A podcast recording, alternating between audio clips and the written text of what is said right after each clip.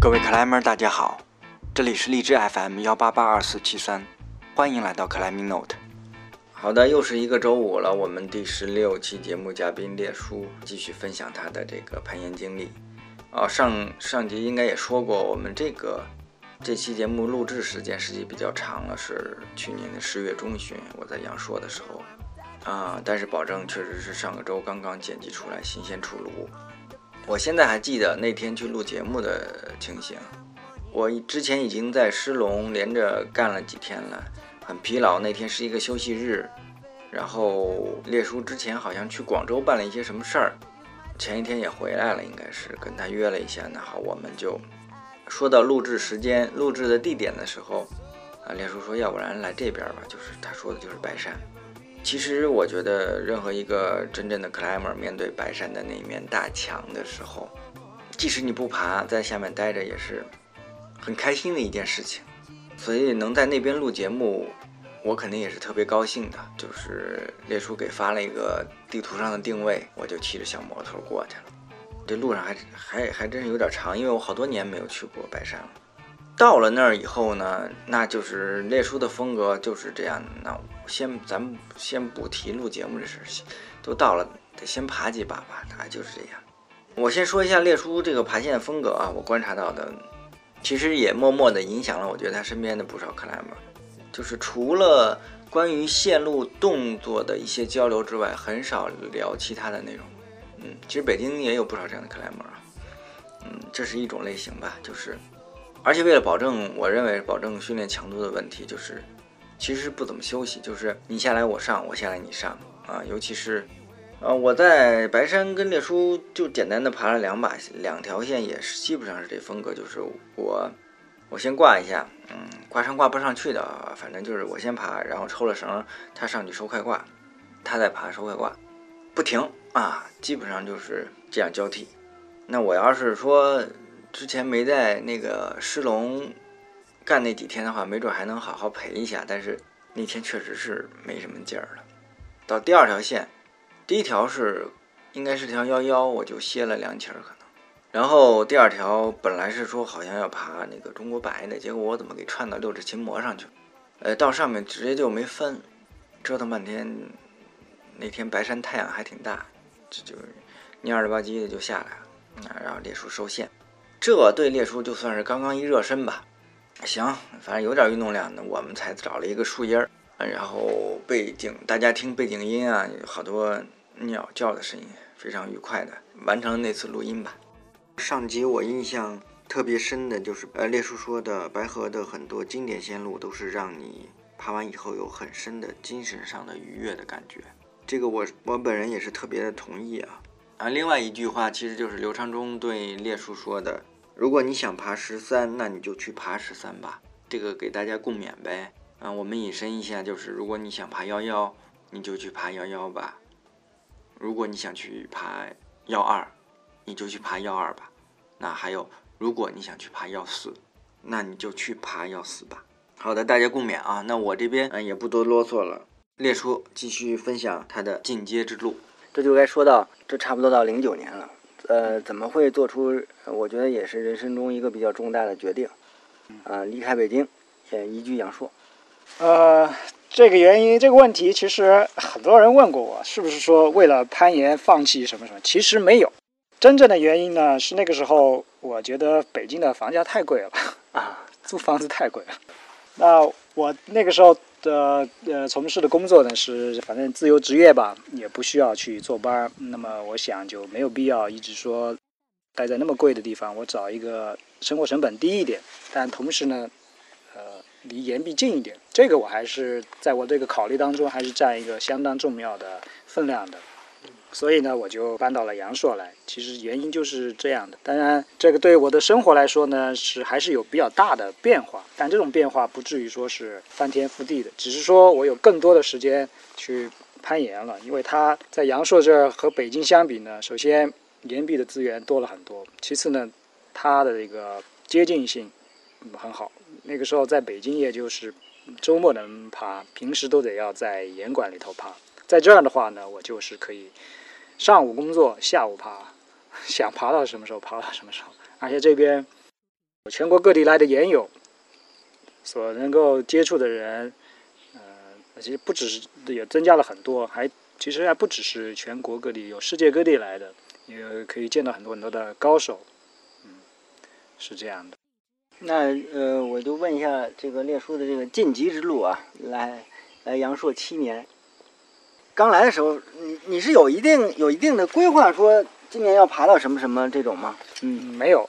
我刚来的第一年，还是爬的比较勤快的，嗯，呃，就是大概爬两天休息一天这样的节奏。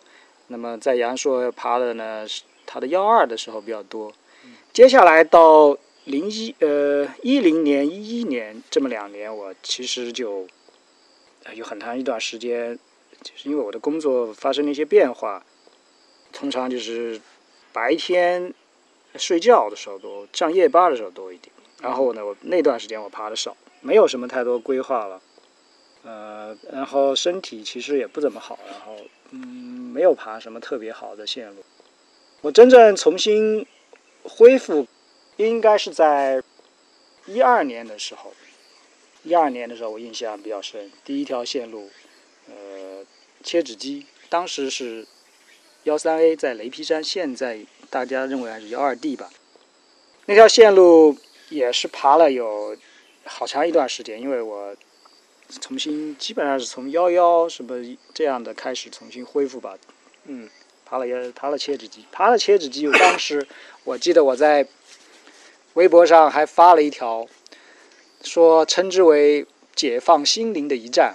我觉得大家听不懂是什么意思，但这个这条线路对我来说呢，是又重新体现到这种嗯攀爬的一种乐趣，并且不断的进步的一条，开启了这么一条重新打开这么一条路的这么一条线路。所以我觉得对我来说是。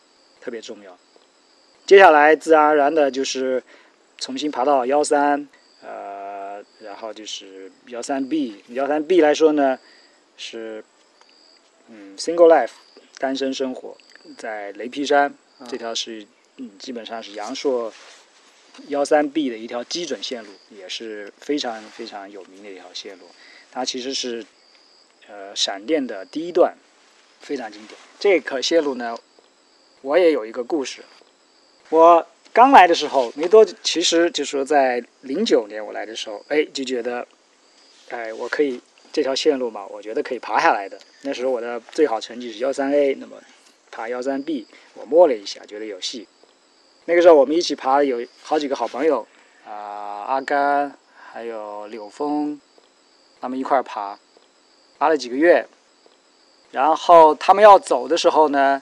啊，我就请他们吃，呃，吃饭。那个时候呢，流行吃请红点饭，就是说你把线路爬完以后呢，大家聚在一块儿吃红点饭嘛。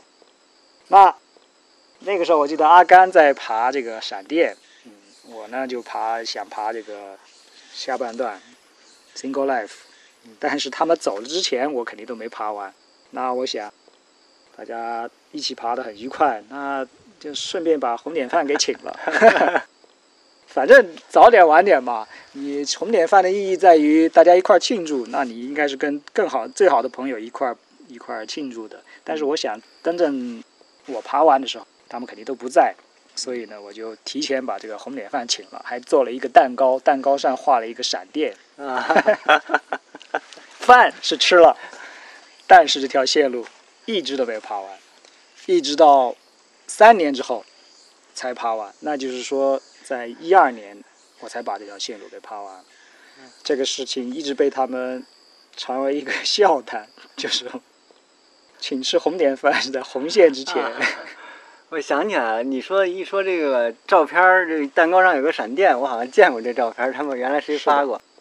呃，而且我觉得这事儿特别有意思，还在于，就等你完成这条线的时候，那俩是不是都基本不？尤其柳峰早就不爬了。对，柳峰。呃，他其实，在零九年进步非常快。我们一块爬的时候，刚来他是爬幺二 AB，等他走的时候，闪电的全部幺三 D，他就差一两个动作就完成了。后来他回，他是江西人，回到家，回到老家去了。他接替了他父亲的生意吧。他原本是在上海的，对。后面的听说慢慢就淡出了。阿甘嘛还在爬，前一段还来啊，嗯，爬完了 Single Life 幺三 B，那自然是就去爬闪电。闪电呢，爬了有，也大概也有一整个夏天，可能也算上去应该是一个攀岩季节吧。嗯，也是死磕。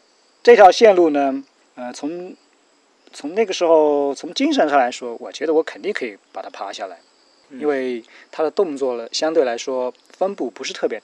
它难是难在，它有很多很多的小难点，要把它连起来很难。那个时候爬那么长的线路，对我们来说还是有很大的不同，很大的一个挑战吧。我在这条线路上能学到的很多的东西呢。主要就是说一种策略，学会休息。因为从你要说练习耐力，通过攀爬训练到了一定程度是很难再提高。那么，但是在线路上有很多很多地方是你可以通过一种技术动作，比方说你找到了一个休息点，就像找到了一个加油站一样，你在很多很多小地方可以省出这里省一点，那里省一点。啊，然后休息的时候甩几次手，做多少次呼吸，这些都做好一些规划的话，整个攀爬呢，你就像你开着一辆老爷车，油箱不大，但是呢，你就从一个加油站开到另外一个加油站，又开到另外一个加油站，这样你就可以把它开到头。这就是我爬闪电的得出来的一个一种一个经验吧。这个经验，呃，就我就可以应用到后面爬，比方说爬这个。中国攀，中国攀是呃幺四 A，当时定级是幺四 B，现在都降到了幺四 A。我觉得，你想已经爬到了什么幺三 D，那下一步去爬幺四 A，肯定是一种一种自然而然的想法。我也觉得应该去试一下，去挑战一下。虽然说那个时候，我觉得身体来说，状态来说，不会说像。特别像年前前年年轻的时候那么那么棒，但是有了这样一种动力和目标，你去爬，就它就会能够就就是能做到。因为一条线路，当你爬了很多次以后，它的难度真的就不像以前那么难了。我觉得就是因为我有了刘长东跟我说的那句话：你想爬幺四你就去爬，幺三就去爬，幺四就去爬，真的。我就是这样，厚着脸皮管他，大家会说哇，高档社区，或者说你要先爬很多很多的，呃幺三才去，呃爬幺四，其实我都不是这样的，嗯，我还是属于这种比较急功近利，直接就上，直接就去死磕的，因为只是风格不同，嗯，那实际就刚刚听你这么一说。在在一个既定的目标面前，实际规划的都已经很很细了，包括刚才说甩几次手，这休息到已经很很呼吸这种调整都有到这么细致吗？有啊，因为就说我的实力来说，其实是不到这些线路的那种嗯要求的。好比说他们真正的高手来，通常他们这个动作摸完，基本上就可以爬。他们的动作实际上不是说。最优化、最省力的动作，但是人家有这种实力，所以他不会不需要的。但是像我这种呢，就是说超越自己能力，那么呢，你必须要在这些细节上，嗯，去这么死抠了。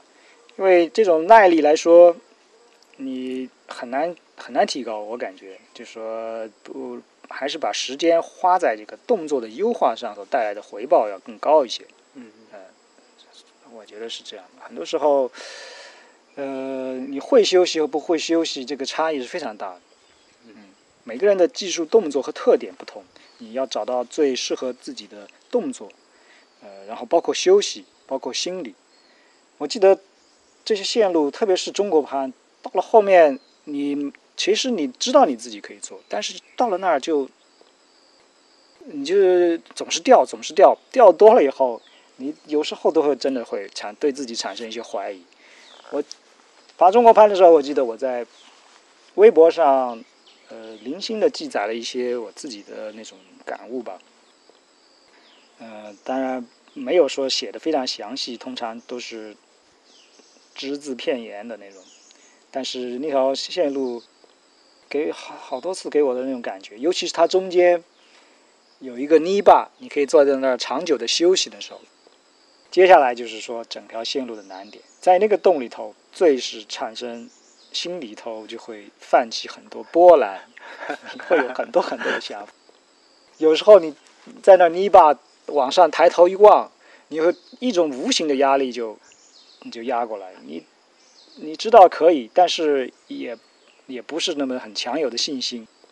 爬到最后，它真的是一种精神上的折磨，你只是想。赶紧把它爬完了了，再也不想爬了那条线路。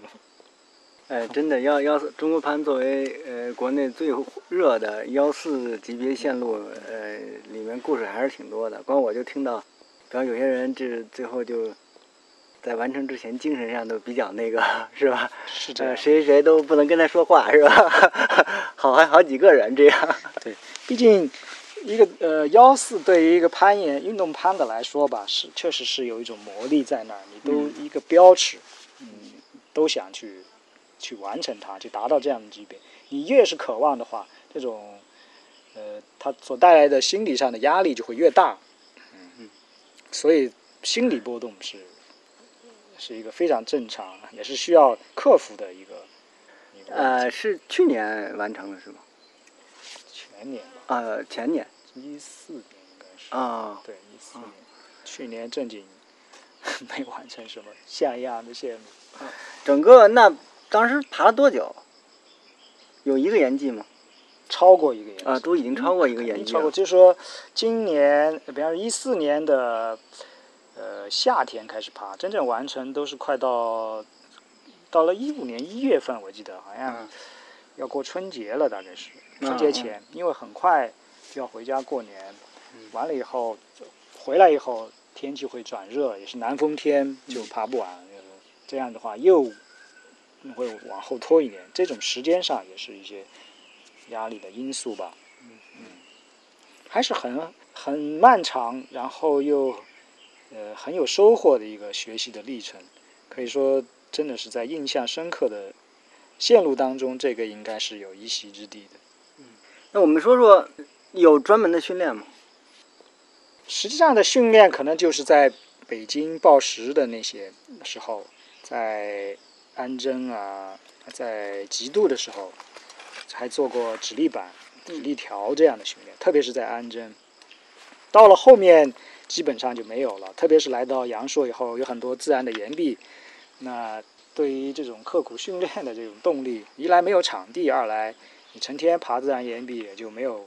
去专门训练，哦，就是连中国攀这个整个期间都没有相应的辅助力量训练这些东西吗？啊，没有，主要就是死磕盯着这条线路死磕，因为占了地利之便，我们离着近，可以成天守着它。嗯。然后还有一波一起爬的朋友，他们也在磕，然后大家互相交流这种经验。嗯，我记得那个时候阿邦，在我最要最最后的关头，就是。动作都能分，掉一次就能到顶，但就是过不去的时候，还是给了我一个很好的建议。然后我形容之为那一天他在下面像教练一样的，当我掉下来的时候，休息多长时间，我都觉得还两个胳膊都还跟铁棍似的，他就告诉我接着爬，接着爬，反正我就信了他了。爬完又掉，爬完又掉，到最后我下来的时候，真的我脸色发青。只想吐，但是过了那一阵子，过了这么一下子后，后面我又来了这么几次，到最后我觉得，他就会给你一种什么样的感觉呢？就说以前我到那儿，对于自己这个胳膊胀还是不胀，他处于一个什么样的状态，非常敏感。嗯，这种敏感呢带来的负面就是说，你特别留意，稍微有一点觉得好像有点酸胀，你就觉得这个动作做不了，或者是干嘛。用了他那种，他那种，经过他那么折磨了一下子呢，就是我这个对这个不是特别敏感。一来我在胳膊很胀的时候也可以做出这个动作来。那么我就对他不需要那么特别留意。二来呢，确实是说，你的真正你攀爬的时候，到了那儿，你的胳膊是不会说像休息的特别好的。你必须要在它是很胀得很厉害的时候，继续做这个动作。还在放松的做这个动作，从精神到你的动作上都保持一种放松状态去完成这个动作。那么这个更加接近于实际的状态。所以经过他这么一一个提示吧，我觉得是非常有帮助的。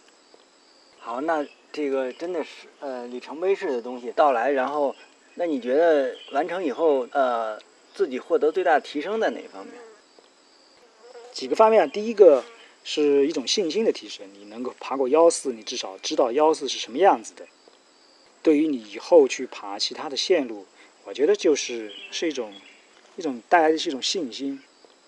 第二个呢，当然是在这个科线过程当中所得到的这种这样的一些经验，怎么样更快的去完成这样线路？你一来你对自己有更深刻的理理解，因为每个人的身体条件不同。尤其到其实我爬的时候已经呃四十岁，所以身体状态已经是过了巅峰期的，嗯，他就会有很多很多的需要一种策略，可能其他人不需要。就像你说的，精细到怎么休息啊，尽量的这个优化，因为这些是你能够提升的地方。我觉得这个经验上是得到的很多的。嗯，好，刚才说到年龄了，那我们就得聊一聊年龄的问题。这个列叔，呃，七二年生人是吧？对。然后在四十，呃，四十岁以后才拿下人生第一条幺四。嗯嗯。那对一些嗯，我们同样的 climber，岁数比较大才开始攀岩的，三十多岁才开始的。嗯。然后我知道，就我知道的，呃，嗯，比较真的比较大岁数才开始攀岩的是那个石秀。淄博的石秀应该是四十五，差不多才开始的，甚至还再往上，可能都不止四十五。今年已经五十二三了嘛，啊，也在淄博拿下了当地的这个幺三了。实际上就是说，呃，你觉得年龄是问题吗？这个看你怎么说。对于，呃，对于你说你爬着玩，那年龄不是问题，你什么时候开始都能获得这样的乐趣。那你说你要取得成绩，年龄是不是问题？那年龄肯定是问题。因为年纪大了以后，他整个身体的肌肉的生长速度以及恢疲劳以后的恢复，都相应的时间都加长。但它的优势在于你年纪大嘛，他你对自己的身体更加了解，会会懂得更懂得它的极限到底在哪里，那也会也会更加爱惜一些。那我们就这么说吧，呃，作为四十四岁的列叔，你对今后？呃，自己的这个目标或者要爬到什么程度是有一个想法的吗？有的，有的。嗯，爬了这么多年，我觉得我肯定会爬下去，因为我已经从当中体会到很多的这种快乐。今后我也会继续去享受这样的一种快乐。那么，嗯，攀岩来说，要不断的取得进步，从不论是从数字上或者攀登难度上，这样的进步。呃会带来，会给我带来快乐，因为它只是一种衡量的一种衡量的一个尺度，一个标尺而已。虽然说，嗯，人家会鄙视说你是一个什么是呃为了追求数字而 而不是追求快，但我觉得对我来说，数字的提升就是一种快乐。我的下一个目标很现实的，嗯，我是想去爬呃腊米粉，嗯，腊米粉。在呃，就在白山，在中国攀的旁边，这条线路难度呃幺四 B C，对我来说挺难的，因为我爬过一下子，那个动作我都分不了，但我还是会去爬它，因为有了一个目标，你就会围绕着它去去组织，去去努力，在这个过程当中就已经让我体会到很大的快乐。为了这条线路，我就。把酒给戒了，哇，真的吗？对，哇塞，对，中国攀都没有想到戒酒，没有想到戒酒，但是为什么要戒？一来，我其实喝的挺多的，我在阳朔，至少在戒酒之前，我每天几乎一年当中没有喝的时候很少，而且一喝都不少的，喝的不少。我很喜欢喝酒，尤其喝啤酒。戒有两个。嗯一来呢，这个喝酒对于就是喝多了，第二天爬真的是有点软绵绵，对于这个攀爬不利。第二个呢，其实是一种表示一种嗯一种志气、信念、信念和志气这种激励。戒到什么时候？不是说永久，戒到这条线完成，或者说到五十岁我还爬不上去的时候，那就酒也可以开始喝了。我操，这简直令人震惊啊！列出把酒戒了。对，啊，所以你说，我觉得我嗯，就想通过完成这条线路，重新获得过上糜烂生活的这样的一种 资格。我觉得这件事情很有趣，也很有很有激励啊。所以我现在也是在死磕当中，但嗯，也是。就为了这样一种目标吧，我就会更有动力去爬，哪怕去爬这些简单的线路，我也会爬得更多。这样也其实也让我保持一种状态。我自己的想法呢是这样的：你不断的去爬一种难线，同它就会在一种嗯更高的程度上激发你自己的一种潜能。因为你老爬简单，像我现在，比如说爬个幺二这种，还是相对来说要轻松一点。但我就想，你老去爬幺二，慢慢的就会，你的这这水平就会逐渐降低，因为总体的身体素质在降低嘛，在下降。那么你要想保持一种比较好的这种状态，你就必须要去去爬特别难的。爬特别难的话，你爬不上去，但是它不断的刺激你自己的那种潜能爆发出来，那么你可以停留在高水平多一点点时间。因为现在其实是处于逆水行舟的阶段，你只有更努力的去拼命去滑动，才会避免自己被冲到下游。所以我会，我就定了这么一个对我来说其实相当有难度的目标，不断的去去爬它。这当然只是在运动攀方面了。哎，接着我还有一个问题啊，就是 既然说到了连酒都戒了，那其他方面还有没有做出一些我们令人震惊的？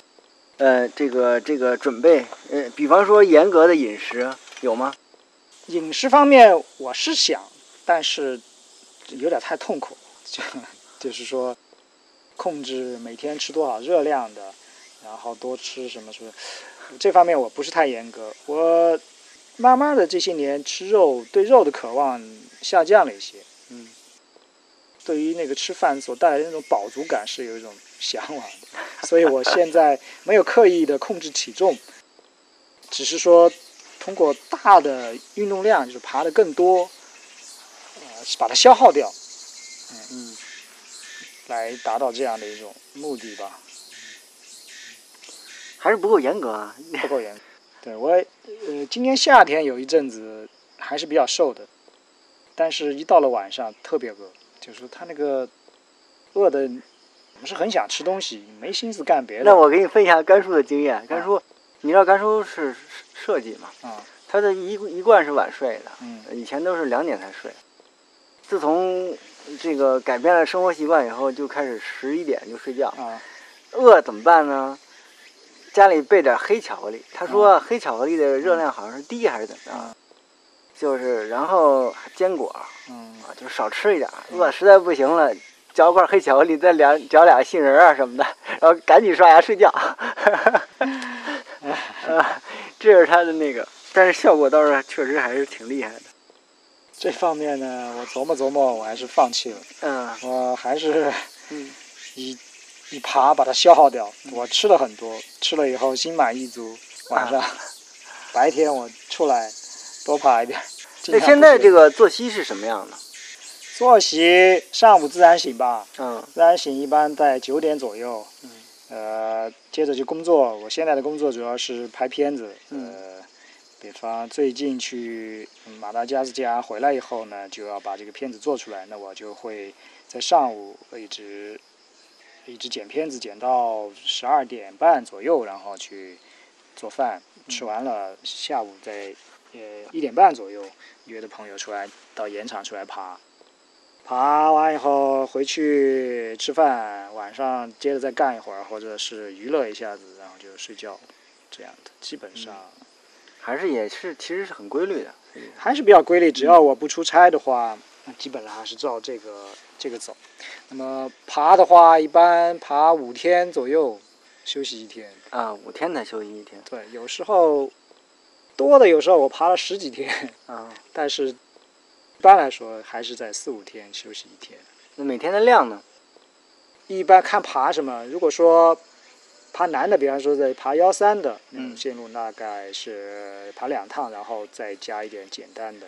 如果爬呃幺二幺幺幺二这种的，你就可能爬四五趟，不是特别多。我还是想让它更多一点，爬的还不够，还不够狠。好的，那我们时间差不多了，列叔的分享先到这里。嗯，下周五我们继续啊。大家可以听出来，其实嗯，我们嘉宾实际上是非常的坦诚的，毫不藏私，可以说把自己的这个这么多年的经验啊，都给分享给大家。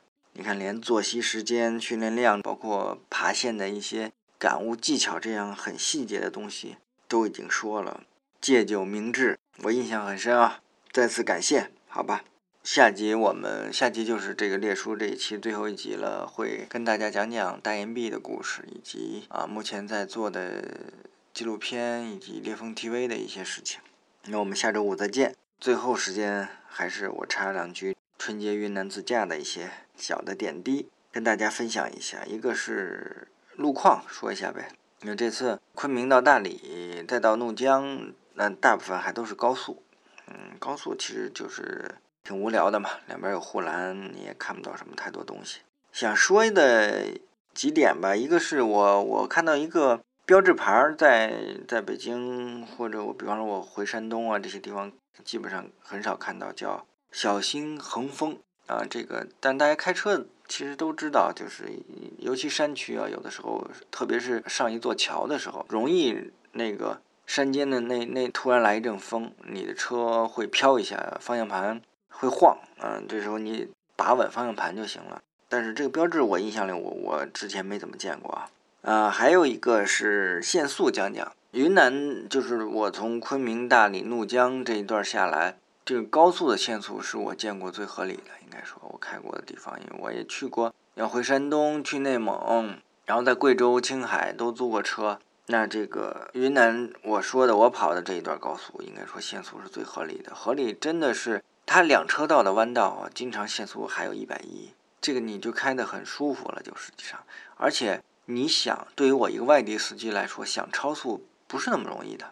本地司机因为路况特别熟，知道弯道的到底有多弯，然后前面的情况，他路况熟以后，他个别的有超我们车的。因为基本上，呃，尤其从大理往怒江走，一一过大理以后，高速上车也很少了，我基本上是顶着限速开，就是一百一我就开一百一，一百二就开一百二的这种情况。呃，只有个别车能超，这个这这就特别合理啊！我我认为，我相相比之下，我前一年在贵州租车，高速上经常限速七十，这个事情我就不太理解啊，我也不认可这这这种方式。另外一个就是当地人的这个司机的素质吧，我我觉得要值得称赞一下。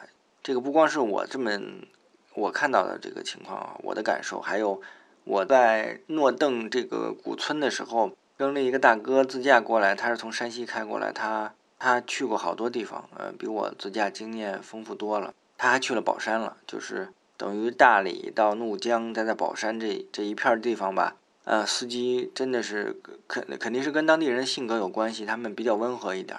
就是如果是山间的这种小路，两个车迎面过来以后，他们会会让的，哎，他不会抢。啊，这一样高速上也很明显，就是，呃，车多的时候就很正常了，就是大家都排着，嗯，没有什么太好说的。啊，呃，当然车多的时候有一个特别比北京啊好很多很多地方，就是没有人走应急车道。真的，我嗯，就是开了这么多天啊，在高速上也开了很好多次，只有见过两个车啊，其中有一个车还是外地车，好像是个深圳的，嗯，走应急车道，只有这么两次。其他的大家都就是堵车的话，你就你最多是并并线这种，你没有没有人占用应急车道的啊。这个在北京，你早就只甭管是环路上还是高速，只要一堵车，那那应急车道上永远是嗖嗖的。嗯，这块我觉得非常好啊。还有一个就是，嗯，在过了大理往怒江开的，因为高速高速上车也很少了，有一段开的。开的两车道啊，有一段高速只有两车道，有一段开的我甚至有有时候某种，嗯，我有一年在欧洲租车开车的感觉了，就是当当地人真特别规矩，他呃高速上车很少的情况下，他从后面上来以后，他要超车，他他一定打灯先，打完灯到超车道，然后超过以后再打灯，就把超车道给让出来。真的这么规矩的开车的？有有那么一段啊，真的，因为嗯，在北京也是，你不用说占用超车道了，这个打灯的少。包括我自己，其实如果车很少的情况下，我一看后面没没有车，我就直接掰过来了。但是人家那边真的这块是很少。相比来说啊，也包括我跟当地人可能聊，他们对呃川 A 的这个车印象不是特别好。我自己在路上看的话也有感觉。其实也主要是成都那边过去比较近，然后有钱人也相对多一点吧，呃开过来的车也多，它自然的话什么什么样车都有了。风格有的时候也确实，包括我在成都看到坐车开车，感觉也是比较比较猛的吧，这种，所以给当地人，给云南的当地人吧，有一个不是特别好的这个口碑，嗯，这样啊，还有说一下省道和国道这一块儿吧，整个怒江州吧，包括再到大理，我们也走了好多山路。首先从山路的这个好不好走这个角度来讲，嗯，特别是对于北京的 climber 来说，如果你在白河开过弯道。你能够适应白河的弯道的话，那边就完全没有问题。路况来说，有坑有洼的也不大啊。我们唯一一次开的比较难受崩溃，就是我说了之前上集说过，被导航指错了一条路。这个路我一直记得特别清楚，叫牛沙县。牛就是牛街啊，那边也有个牛街，是从大理往丽江，叫大荔高速，牛街就有一个出口。